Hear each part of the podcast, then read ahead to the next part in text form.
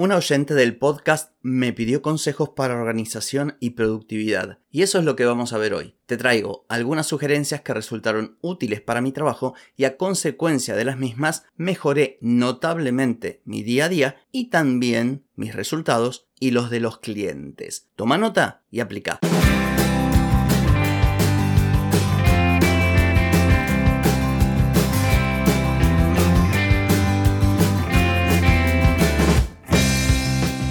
Bienvenida y bienvenido a Marketing para Gente como Uno.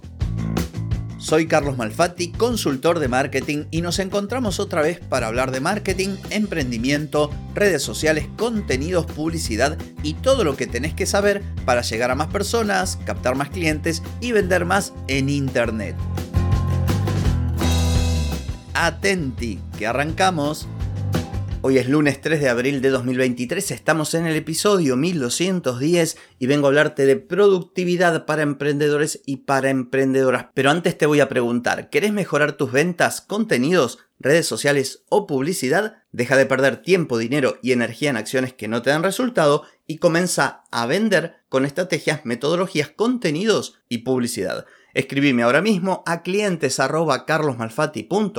y reserva tu consultoría. Muy bien, como te decía, hoy vamos a hablar de productividad para emprendedoras y para emprendedores y esto es a partir del correo que me envió una oyente a oyentes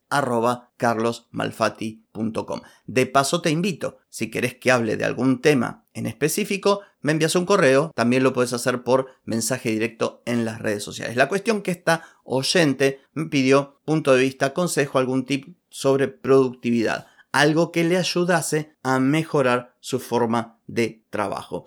Entonces esto es lo que voy a comentarte hoy, comenzando por lo primero y más importante, algo que yo aprendí a lo largo del tiempo. Cuando empecé hacía de todo. Y aunque algunas tareas eran importantes y me ayudaron a avanzar, a mejorar como profesional, como emprendedor, también hacía un montón de cosas que no tenían nada que ver. O sea, eran cosas relativas al trabajo, pero no eran tan importantes como para hacerlas. Dicho de otra forma, podría haberlas dejado sin hacer. Luego, con el paso del tiempo, me fui dando cuenta de esto y fui comprendiendo a qué se refieren quienes dicen que hay que dedicarse a lo importante. Y esto es así. Vos tenés que definir objetivos, estos objetivos te van a dar una serie de tareas para hacer y tenés que elegir aquellas que te acerquen a esos objetivos.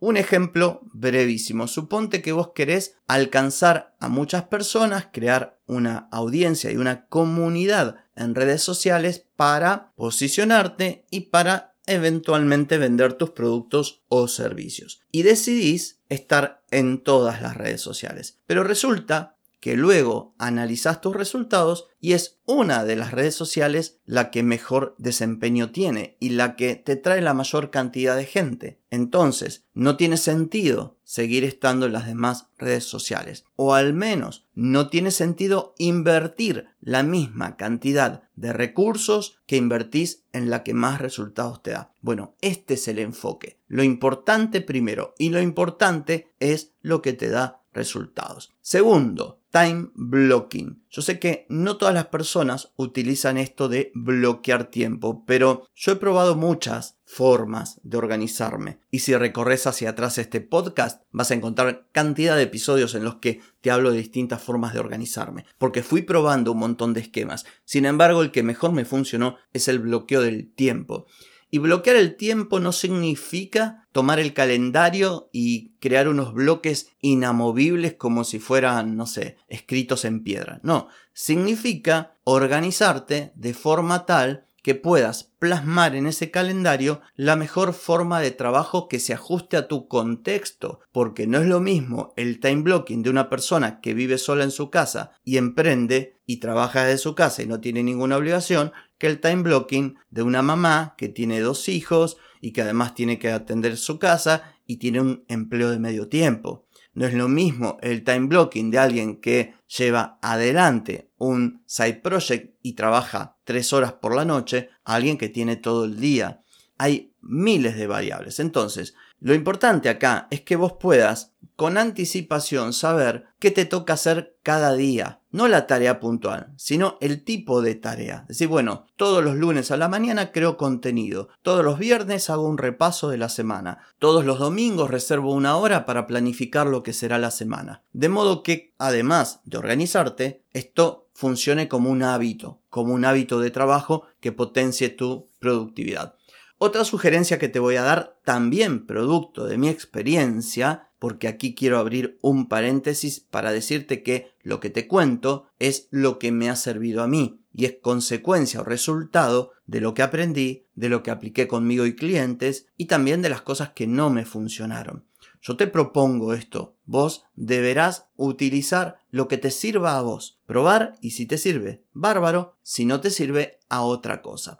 Entonces, volviendo a la sugerencia que voy a darte, pocas herramientas. Soy amigo de la simpleza y a lo largo del tiempo una de las cosas que más me ayudó a ser más productivo fue descartar herramientas. Cuando vos empezás en el mundo del emprendimiento, cada creador de contenido te sugiere no una, sino 40 herramientas para lo mismo. Los 5 editores de video que necesitas, las 6 aplicaciones de inteligencia artificial, los 7, y te terminas la vida innecesariamente porque con una herramienta, con una buena herramienta bien seleccionada, de acuerdo a tus necesidades, puedes hacer el mismo trabajo que con cinco herramientas. Así que atención con esto. Lo que es herramientas y lo que es capacitación e información te pueden generar dos enormes cuellos de botella cuando te pones a trabajar y a emprender. Así que ojo con esto. Poca información y buena, pocas herramientas y buenas. Otra sugerencia, bueno, esto ya tiene que ver con algo que es bueno tanto para la productividad como para equilibrar tu trabajo con la vida.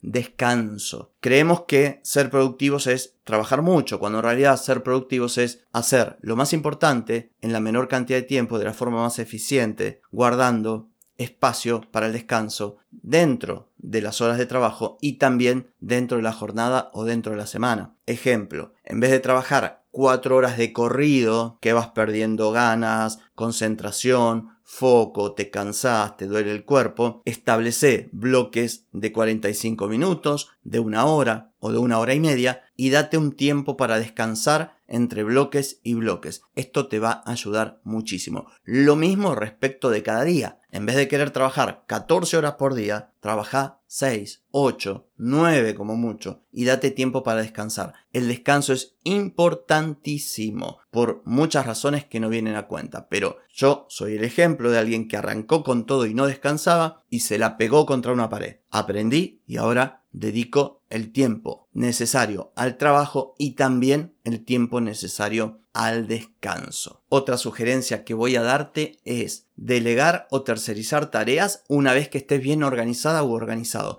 Y esto puede ser en personas o en herramientas. ¿Qué significa? que vos podés una tarea automática repetitiva que la necesitas pero que te quita tiempo para lo importante, podés delegarla en otra persona, podés automatizarla e incluso con esto de la inteligencia artificial, elegir una herramienta que te ayude. Por ejemplo, yo ahora la transcripción de los episodios la hago con herramienta de inteligencia artificial y me ha significado un importantísimo ahorro de tiempo y además realizar esta tarea de poner las notas en los episodios que en un momento tuve que dejar de hacerlo por falta de tiempo. Ahora, gracias a esto, lo puedo hacer y lo hago rapidísimo. Por último, lo que digo toda vez que hablo de productividad. Como creador de contenido, yo transmito mi experiencia, mis conocimientos y también mi punto de vista. Pero aquí te corresponde a vos aplicar, como dije al principio, esto que te cuento, ver lo que te sirve, lo que no te sirve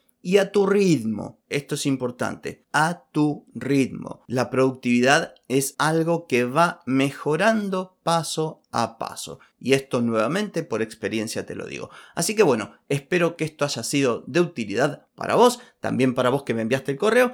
Y nada más por decir hoy. Eso sí, te espero mañana. Chau, chau.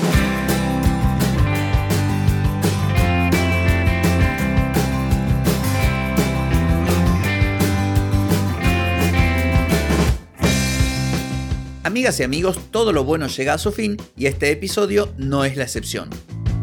Si te gustó, déjame 5 estrellitas en Spotify. ¿Querés vender más? Reserva hoy mismo tu consultoría por videollamada. Deja de perder tiempo y dinero y comenzá a vender con estrategias, metodologías, contenidos y publicidad. Escribime ahora mismo a clientes carlosmalfati.com y reserva tu lugar. Hey, ponete en acción, que el tiempo, el tiempo no perdona.